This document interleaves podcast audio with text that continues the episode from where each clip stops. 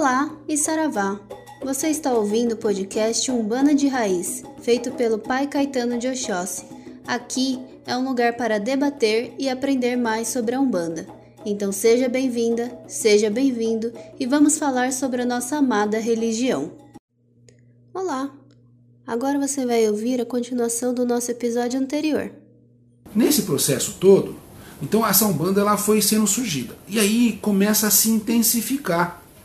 Começa a se intensificar de tal forma que no, no, de 1830 1840, ou seja, olha quanto tempo antes, quase 100 anos antes do que a gente diz da enunciação de Umbanda, o Brasil inteiro tem manifestação de uma Umbanda. E aí essa Umbanda acontece no fundo da casa, e aí acontece em homem branco, mulher branca, homem negro, mulher negra, aí é uma, uma loucura e acontece em todas as classes sociais.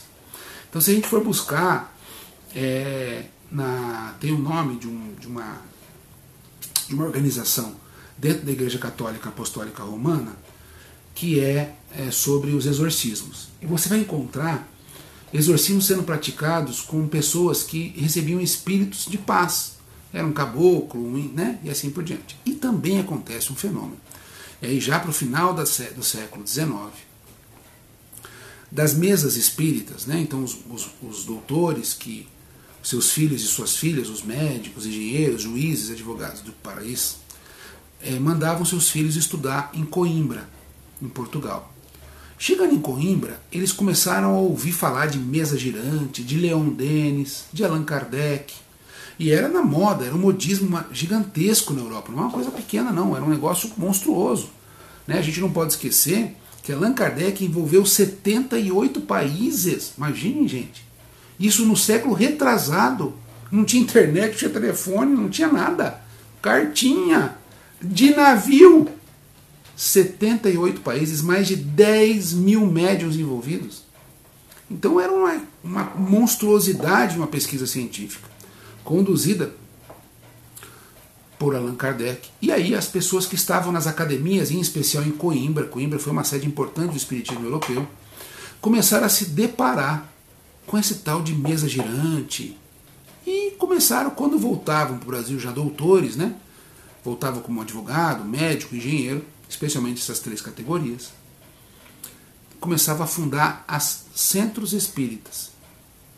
E aí eles vão lá, se reúnem, e os médiums, né, que agora eles falavam médiums, começam a se reunir nas casas dos bacanas.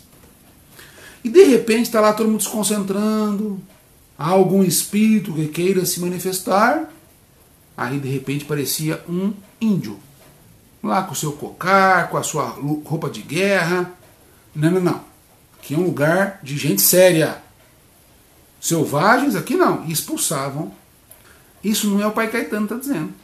É a revista espírita brasileira do final do século XIX. Qualquer um de vocês pode acessar. Vocês vão descobrir isso.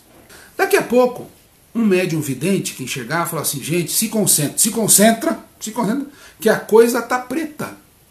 Tem espíritos negros indo na nossa mesa. Por que, que eles faziam assim? Porque eles eram os escravocratas. Eles eram os filhos que exploravam o índio, matavam o índio, matavam o negro. Como é que a gente pode acreditar que eles iam deixar o negro se manifestar na mesa mediúnica? Não dava, né? Ou dava? E aí eles começam a se deparar com esses espíritos e só podia se manifestar na mesa o doutor e a doutora, ou o padre, ou a freira. Porque negro e índio não era bem-vindo. E esses relatos começam a explodir. Mas vocês imaginam assim, no Brasil inteiro, um, cara lá de Curitiba manda a carta pro rapaz lá do Rio de Janeiro. Fala, prezado irmão, nossa casa está sendo invadida por espíritos de índios. Daí o outro fala, aqui também.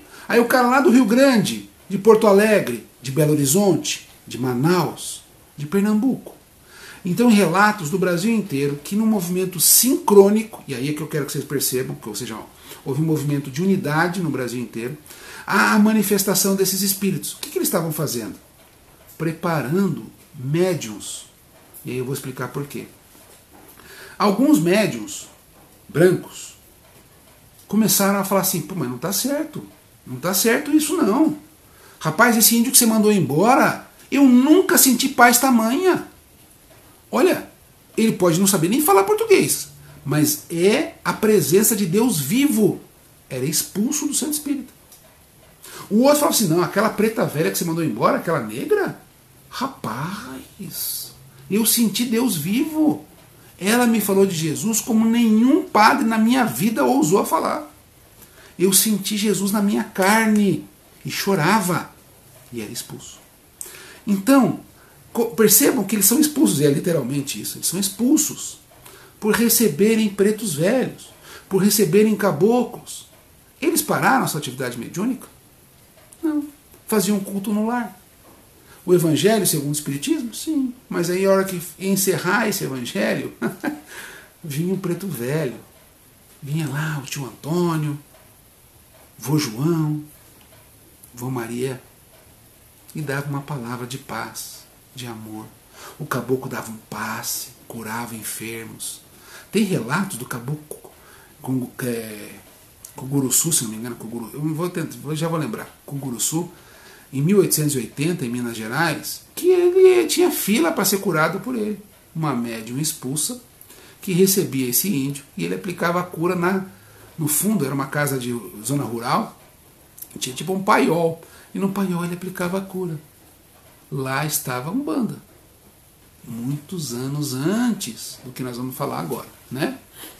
Pai Caetano, você fala muito, né? Desculpa, eu sei. Estou tentando ser resumido, mas também não estou com pressa. Se eu precisar fazer uma outra live só sobre a história de um bando, a gente vai fazer, tá bom? Porque eu me prometi que eu seria é, na semelhança de um griot, na semelhança de uma cacurucaia. Eu ia buscar ser um velho, mesmo sendo tão jovem. Ia buscar não ter o tempo contra mim, mas a meu favor. Eu ia buscar as histórias em volta da fogueira. A história do lado do café passado, no fogão a lenha. Em volta de um bolinho de fubá, da brisa da noite. A gente não tem pressa para acabar. Se acabar, vai ficar sem graça. O que, que eu vou fazer? Mas na verdade eu quero buscar a tradição. A tradição diz que o tempo não é nosso inimigo. O tempo é o senhor do nosso destino. Então que o tempo esteja a nosso favor. Então vocês me perdoem se eu vou falar né? Eu não vou ter pressa para concluir o tema. Vou usar quantas lives forem precisas. Até que eu fique velhinho, velhinho, velhinho, estarei fazendo se for preciso. Tá bom? Então, nesse processo todo, essas situações, acontece o nascimento de um jovem em 1891 chamado Zélio Fernandino de Moraes, de uma família tradicional carioca da Baixada Fluminense. Família de é, oficiais da Marinha, almirantes, capitão de corveta, capitão de fragata, é, médicos, né? E nasce nesse cenário um jovem chamado Zélio. O Zélio, ele desde pequeno aparentava-se situações estranhas. Né? Falava com gente invisível, era repreendido pelo pai, tinha falado coisas para as padre, na qual ele fez o catecismo lá, né, a primeira comunhão, e o padre ficou horrorizado, porque como é que uma criança daquele tamanho tinha informação daquele tipo? Teve uma época, com seus 13, 14 anos, que o rapaz não conseguia falar mais, ele só falava fininho, fininho, fininho. Acharam que ele tinha ficado louco. Coitado, foi pro hospício, onde o tio era médico. E o, o tio falou: não, não, esse menino tá bom, tem nada não. Mas ele está falando fino, já parou de falar. Ele está vendo coisa, diz que já parou de ver. E ele tenta negar, porque você imagina assim, um menino que começa a acontecer isso, vai para o hospício, vai para não sei aonde, ele começa a ficar oprimido. Olha que coisa linda. Ele é oprimido pela família. É oprimido pela família. E ele esconde. Silêncio. Não vou mais falar que eu estou vendo ninguém. Esse negócio de falar fininho, eu tô fora. Não vou mais ficar, ó, boca fechada. Ninguém vai me internar de novo no hospício. Só que então, já que a gente não escuta cuidado, a gente escuta coitado. E ele então fica paralítico. Assim, ó. Pau. Mãe, mãe! A mãe chega correndo no quarto, o menino, e o menino não mexe a perna, não sente o dedo, vai pro médico, o médico fala: hum, a doença aí, ó, não volta a andar nunca mais. E entra todo mundo em desespero, o menino com seus 16 anos, tadinho. Imagina que tristeza, 16, 17 anos. E um dia, depois de fazer exorcismo, depois de fazer reza, quebranto, o que for, ele não me aparece andando na sala? Aí o tio que é médico fala: Isso é coisa de espírito. Tem que levar ele logo em uma das macumbas cariocas. Porque lá vão curar ele. Se não levar, ele pode ficar paralítico de novo.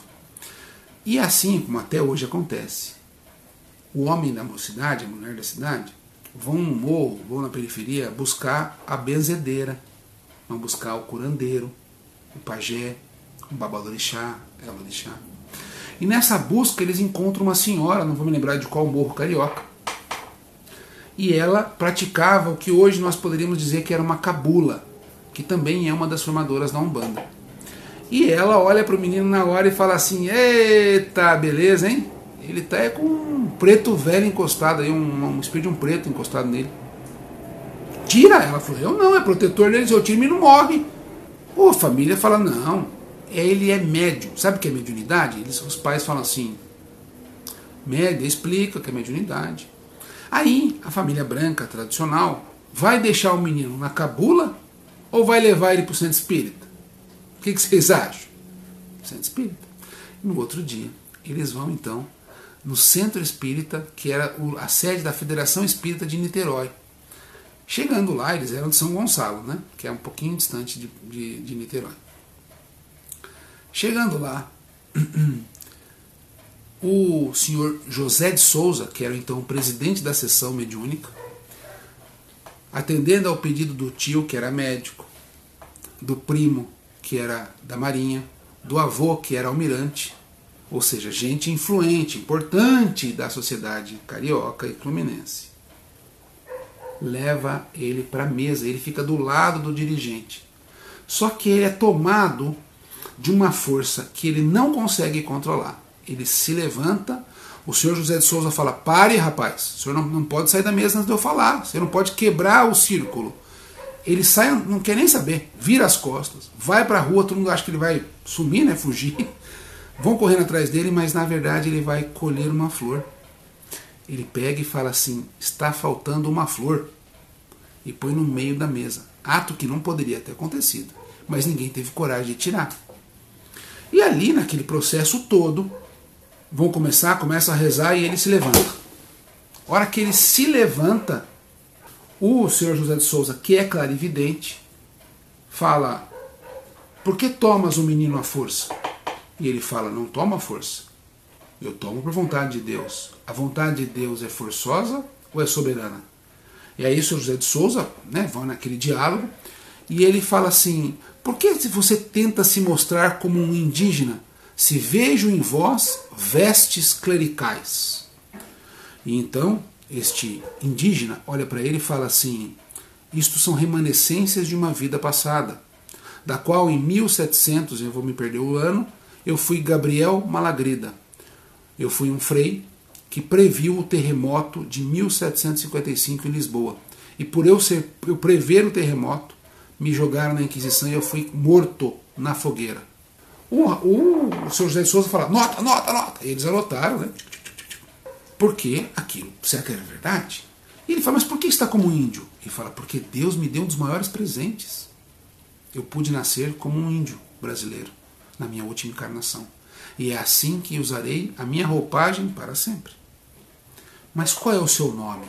Ele fala, preciso de nome? É importante a ti forma ou aquilo que represento? Mas se então é importante para os doutores aquilo que se apresenta, me chamo caboclo das sete encruzilhadas, pois para mim não haverão caminhos fechados.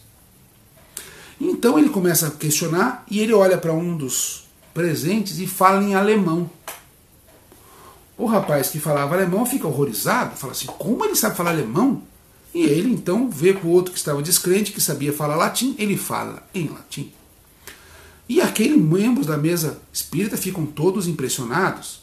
E ele olha para todos e fala: Vocês julgam pela aparência e esquecem-se que Deus é o conteúdo. Por isso, amanhã na casa do meu aparelho, iniciarei um novo culto, onde todos serão bem-vindos. E aí, as histórias que a gente sabe que no outro dia, no distrito de Neves, em São Gonçalo, Rio de Janeiro, às 8 horas em ponto, iria se iniciar o que nós hoje chamamos de Umbanda. Ali se anunciou a Umbanda, se bradou um caboclo. Ó, quem que anunciou a Umbanda? Vamos lá, fala aí. Índio. Por quê? Porque sem o dono da terra não se chega ao orixá. Olha só. O índio badou. Eu sou o caboclo das sete encruzilhadas. Não serão caminhos fechados. E no outro dia, ele vai na casa. Você imagina os pais desse rapaz? Ia ficar louco, né? Ele falou assim: Não, filho, na minha casa não. Como assim? Na minha sala de visita. Você vai encher de gente, menino. E aí, no outro dia, a Federação Espírita inteira estava lá. O tio, o primo, o avô, o bisavô, toda a família desesperada e na esperança de uma cura. Não é verdade? Só que tinha algo inacreditável. Porque o caboclo das sete encruzilhadas falou: quem? Aí um, um dos doutores vira para ele e fala assim: Mas quem irá na tua casa amanhã? Ele fala assim: Ah, te mandei para todos os morros do Cariocas um representante para que os aflitos possam chegar lá. E na, de fato, no outro dia, relatam os historiadores que havia uma multidão. Uma multidão, sabe-se Deus quantas pessoas multidão? Pode ser 20 pessoas, mas é multidão, né? Para um homem sozinho, um menino de 18 anos, gente. E lá ele incorpora o caboclo das sete encruzilhadas, que fala que ali se formaria uma nova religião, onde todos os espíritos seriam bem-vindos. Aqueles que pudessem ensinar, ensinariam. E aqueles que precisassem aprender, aprenderiam conosco. Mas nenhuma alma deixa de ser filha de Deus aqui. Sejam bem-vindos, diz ele. Só que ele para por aí. Ele só olha para uma coisa que acontece. É, ele olha para um homem que estava de cadeira de rodas. Põe a mão nele e fala assim: Você veio em busca da cura. A tua fé te curou levanta-te. Ele põe a mão no rapaz, o rapaz fica em pé. É fato. Quando acontece isso, todo mundo faz fila, né? Eu também, eu também, eu também, eu também, eu também, né? Lógico. Só que ele sai de cena e entra então Pai Antônio, o preto velho. E na hora do Pai Antônio, ele é que vai ditar os elementos da gira, o rito, a ritualística, os dias da sessão, como funcionaria. Ou seja, quem anuncia quem é o chefe é o caboclo, porque é o dono da terra. O orixá só chega pelo dono da terra. Mas quem é o sábio? Quem é que vai administrar e compreender a Umbanda? O preto velho. Está dito isso na história da Umbanda. Não sou eu que estou inventando, não, gente. Né? E aí acontece a primeira sessão, pessoas são curadas, uma série de coisas. Né? E aí esse processo todo vai acontecendo e culmina em 1940, no primeiro Congresso Nacional de Umbanda, com a declaração dos presentes de que o Zélio Fernandes de Moraes tinha anunciado, revelado a Umbanda. E a partir de então a gente adota é, esse dia, 15 de novembro, como o Dia Nacional da Umbanda, o dia da fundação, não, dia da anunciação da Umbanda. E esse data é importante em virtude disso, porque é a fruta da árvore que foi plantada há muitos séculos. Há milhares, né? E aí a gente tirou essa fruta. Essa fruta é o que? A árvore nova? É uma árvore nova. A árvore da Umbanda. Que ali nasce essa maravilha chamada Umbanda. Para todos nós. Em 1908, em São Gonçalo, Rio de Janeiro. E aí, meus amigos e amigas, filhos e filhas, irmãos e irmãs, isso acontece no Brasil inteiro e é isso que eu quero falar assim que eu der uma lida nos comentários. Deixa eu ver quanto tempo de um live nós já temos. Ui, uma hora e vinte. Tati, pai, existem mais países fora da África que têm essa ligação forte com os orixás? Tem, filho. Cuba tem a santeria, República Dominicana tem uma santeria, você tem no Haiti a presença dos voduns, né? A pessoa fala, ah, é, vodu, né, falar voodoo, coisa do mal. Isso é coisa de gente branca que foi explorar a maldade de alguns. A maioria do voodoo é uma prática de voduns, ou seja, é um culto originário da África, extremamente antigo e maravilhoso, excelente, né? fantástico. Em vários países do Caribe aonde a presença do negro ela é marcante, então Haiti, República Dominicana, Cuba, é, tem mais um país, já vou lembrar, filha, não sei se é Costa Rica, não vou lembrar agora, mas tem mais um onde a presença do orixá é marcante, muito marcante. É, e existem outros lugares, fora da África, as ilhas, é, que norteiam algum parte do Mediterrâneo e parte do Atlântico Norte, também tem a presença dos orixás. E tem um culto na Ásia, não vou lembrar onde é, se não me engano, era em Malta, mas eu posso estar enganado, é, onde também tem a presença é, de. Não é bem orixá, porque pode ser Vodum ou Enquice, né? mas tem prática de um culto parecido. Tanto em Cuba, quanto na República Dominicana, quanto no Haiti, eles são extremamente fortes no culto aos orixás. Tá? A, a Lu está dizendo assim: pai, as famosas benzedeiras podem ser consideradas um tipo de umbanda? Você tem várias formações, Lu. Eu pesquisei um tempo atrás as benzedeiras que eu tive acesso a uma pesquisadora é, que ela estava fazendo um resgate das benzedeiras da região de Prudentópolis, Irati, que é no centro-sul do Paraná. Lá é uma tradição europeia forte, né, de povos ucranianos, poloneses, é, e não me lembro se tem uma outra etnia. E lá há uma presença muito, até União da Vitória, é, Rio Negro, São Mateus do Sul, a presença é forte de benzedeiras. E a pesquisa chegou à conclusão que eram rezadeiras. Então lá atrás elas rezavam porque não tinha médico, né? Então seus seus antepassados que vinham da Europa, eles eram muito fortes na oração.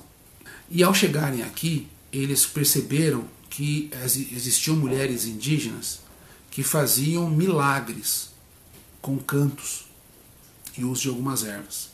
E elas se aproximam é, desse evento. E depois acontece a mesma coisa com as pessoas que tinham contato com os negros. Né? Na região que eu estou falando, a presença mais marcante são de indígenas. É, em Curitiba, existe um, uma pesquisa que também foi realizada, culminou numa publicação de um livro, que fala as benzedeiras de Curitiba. É, são mulheres brancas, em sua quase totalidade, é, e no altar sempre tem uma, uma presença de um preto velho ou de uma preta velha. Então, dizem que elas aprenderam com os antigos escravos dos seus tataravós, bisavós. Então, vai depender um pouco da região e da forma com que eles foram. Na minha opinião, e aí é uma opinião particular, totalmente opinião, né? É, eu acredito que elas são precursoras desse movimento, que esse movimento ele eclode no Brasil inteiro em momentos distintos e voluntários. E elas utilizam né, o orixá, o Cosme Damião, é, ervas, benzimento com a roda, por exemplo, né, que tem uma parte do paganismo e do catolicismo europeu, mas perceba que é do paganismo europeu maior forte, com a miscigenação do negro e do índio. Né? A Luciana, muitos jovens que voltavam espíritas voltavam positivistas também. Né? E os positivistas eram abolicionistas. Eu não, eu não sabia disso, Lu, não sabia. É, gostei da informação, não sabia disso, não. Maravilha. Obrigado por partilhar. Tem uma dúvida: por que uma pessoa espírita pede para levar na macumba? Então, filha, é, toda vez que a gente passa por necessidade, e perceba que o Zélio também é necessidade, né? Perceba assim: olha como Deus é impressionantemente poderoso. É, lá atrás ele falou fino, não adiantou. Chamaram de louco, não adiantou. Ficou paralítico. Quando a coisa pega, a gente tem que buscar a solução. E aí a gente vai fazendo, né, em busca. Aí a gente vence o racismo, a gente vence o preconceito, nem que seja por aquele tempinho. Depois a gente volta. Quantos relatos de casa? Vó Anastácia, por exemplo, é um relato verídico de uma negra, uma rainha, que foi sequestrada da África e foi trazida à força para o Brasil e virou escrava. Nessa escravidão, ela tinha um poder tão grande que o que ela falava saía luz da boca dela. Então ela curava os enfermos na senzala. Era um negócio assim, o relato é maluco, assim, é fora do normal. Então, o, o senhor de escravos, bondoso, como sempre, né, os empresários dessa época, é, foi lá e meteu um tapa-boca nela. Então ela ficou com uma, uma máscara da qual ela não podia falar. E dizem que nos olhos dela saiu luzes, por isso que algumas pessoas falam que ela tinha olho azul, que não é verdade. Né? Ela Tipo, saiu luzes do óleo dela. Então o senhor escravo pensou em cegar ela com ferro quente. Só que naquele momento a mulher dele passa muito mal e ia morrer. Então ele pede para ela curar a mãe, a mulher dele. E ela fala: né? Como é que eu vou curar com a minha boca fechada? Ele tira. Ele tira e fala: pode curar à vontade. Aí ela cura a mulher. Só que ela acreditava, eu acreditaria também, que ele, depois disso, ia deixar ela falar, né? Lê de engano. Ele põe de novo e tranca ela no lugar sozinho, onde ela fica afastada dos demais. E nesse afastamento dos demais, é, acontece então um incêndio. Um incêndio na casa grande. E nesse incêndio ela acaba salvando a criança, mas é uma história para um outro dia. Então essa é uma situação muito comum. A gente vai quando o uso precisa, né? Então a ideia do uso, eu vou quando preciso, mas depois eu vou fazer de conta que eu nunca fui. Então isso é uma característica do racismo. Mas se vai é porque sabe que dá resultado. Desde o zero que nós estamos falando, né, da cor do paralítico, etc., até os dias atuais, tá bom? Há alguma similaridade entre a Umbanda e o Vodou? Muitas, muitas similaridades. O Vodou é a prática dos jeje, é, os candomblés de jeje marri, jeje, é, vou me lembrar os outros, é, tem muita similaridade com o Vodou. O Vodou usa elementos de magia para fazer o bem, para curar. É que o cinema ele deturpa tudo, né, os, os Vodus. Mas se você pesquisar, tem alguns livros sobre a religião ancestral do Haiti, é bem interessante. A forma com que eles fazem alguns cultos são muito parecidos com a Umbanda, nem do dizer dos candomblés, né? Então, Cris, é, o voodoo é uma prática é, de transferência de energia, né? De transferência de energia. E ela acontecia pelo culto dos voduns, por isso que a palavra voodoo parece uma religião, e não é.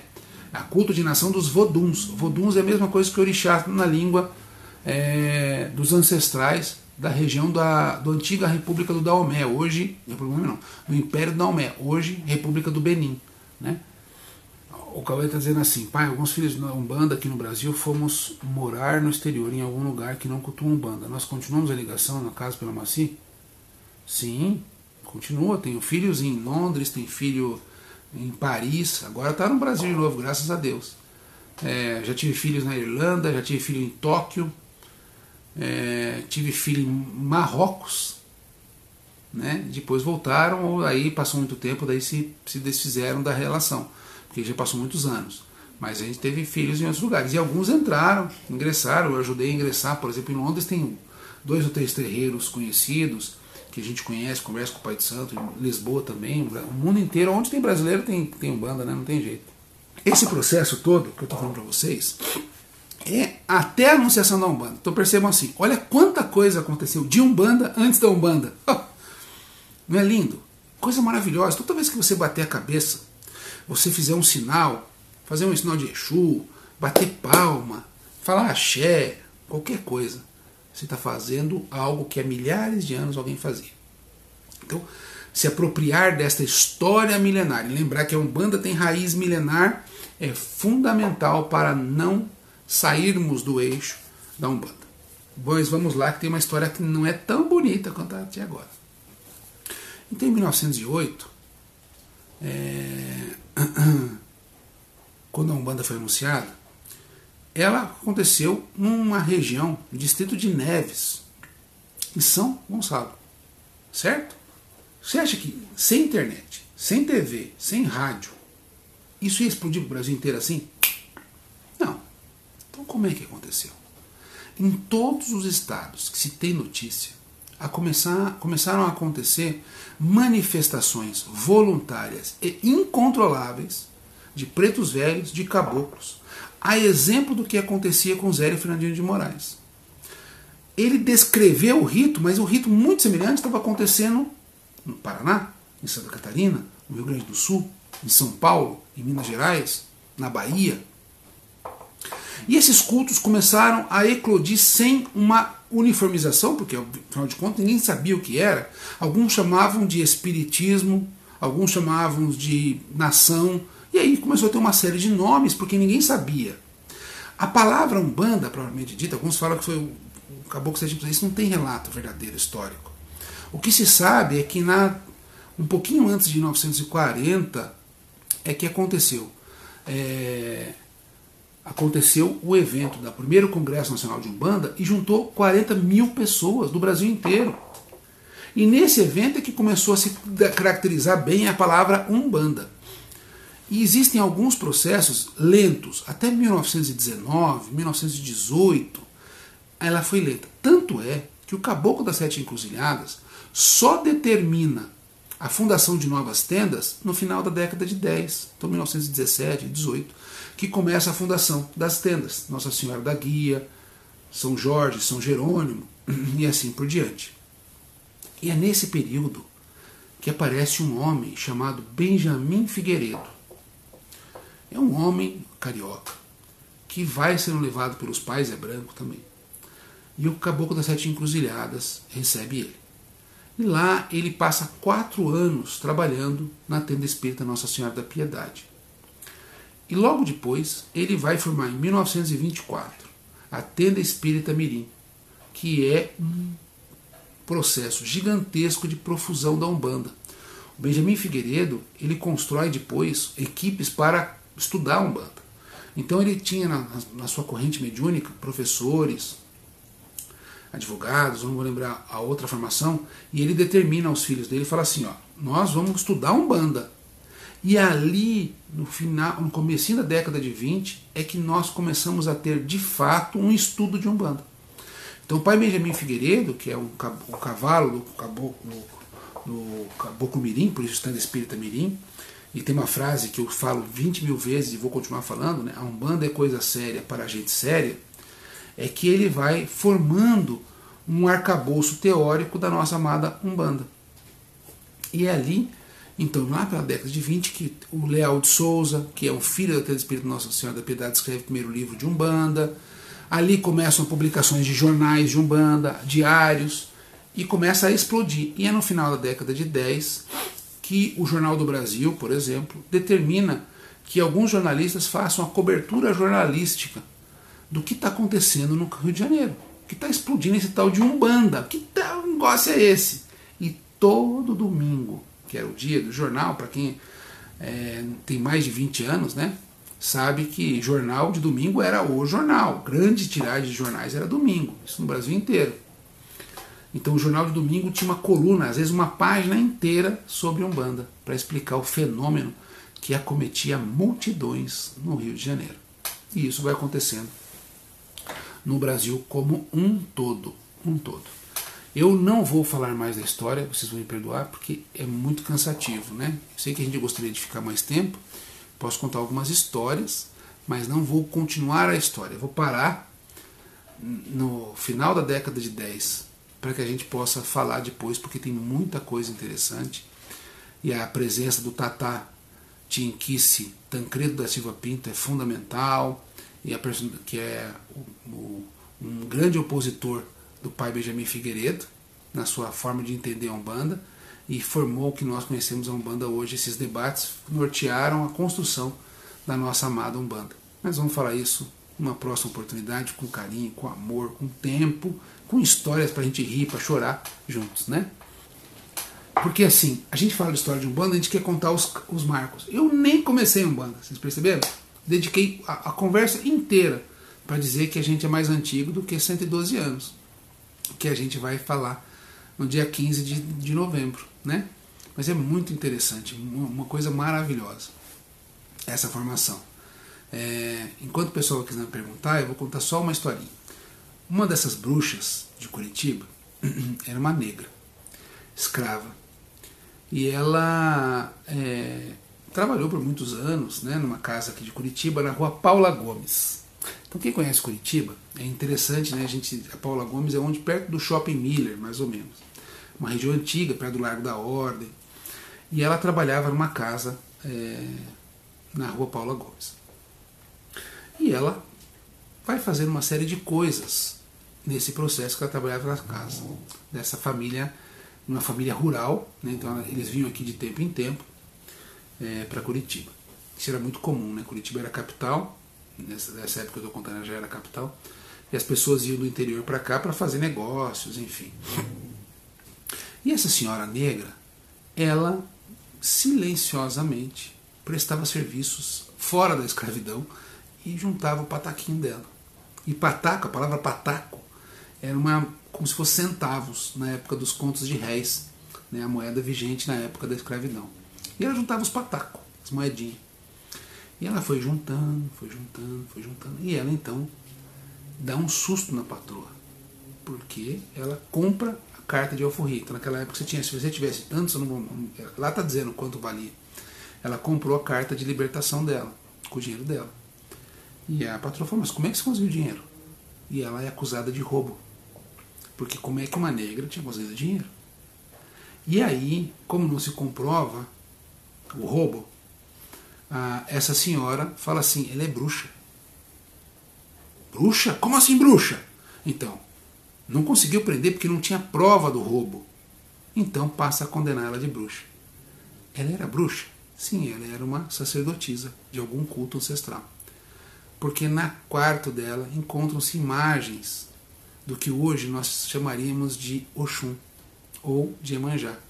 Eram imagens cujos seios eram protuberantes, com um mamilo bem exposto, e que ela prestava culto à virilidade. Ela ajudava as mulheres que iam parir com aquela imagem. Ela rezava para aquela imagem é, em uma língua própria, provavelmente Yorubá, né?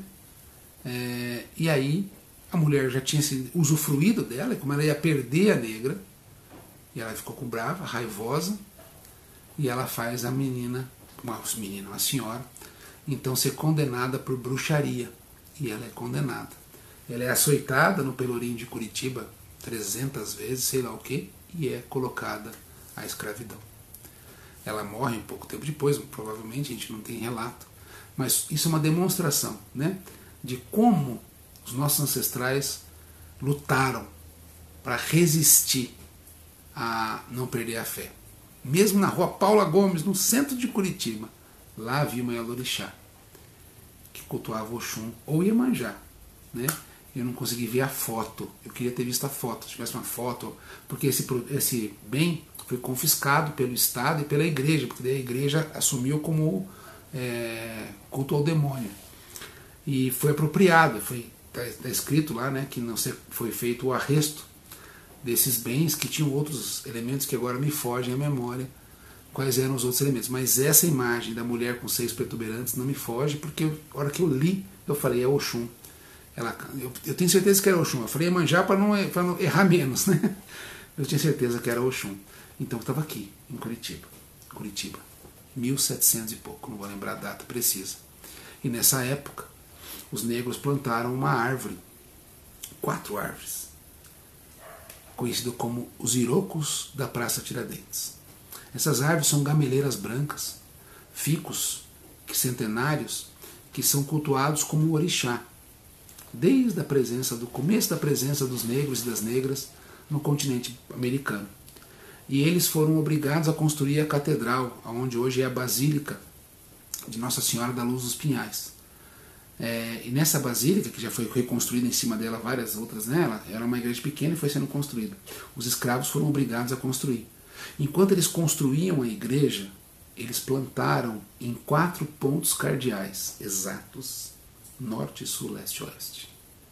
Quatro irocos. Enquanto os brancos vão rezar para o Deus deles, o nosso Deus vai florescer aqui. E há passados 300 anos, 200 anos, estão as gameleiras maravilhosas ali. Agora tem cinco, nasceu uma filhotinha dela. E uma curiosidade: as sementes dessas gameleiras não frutificam.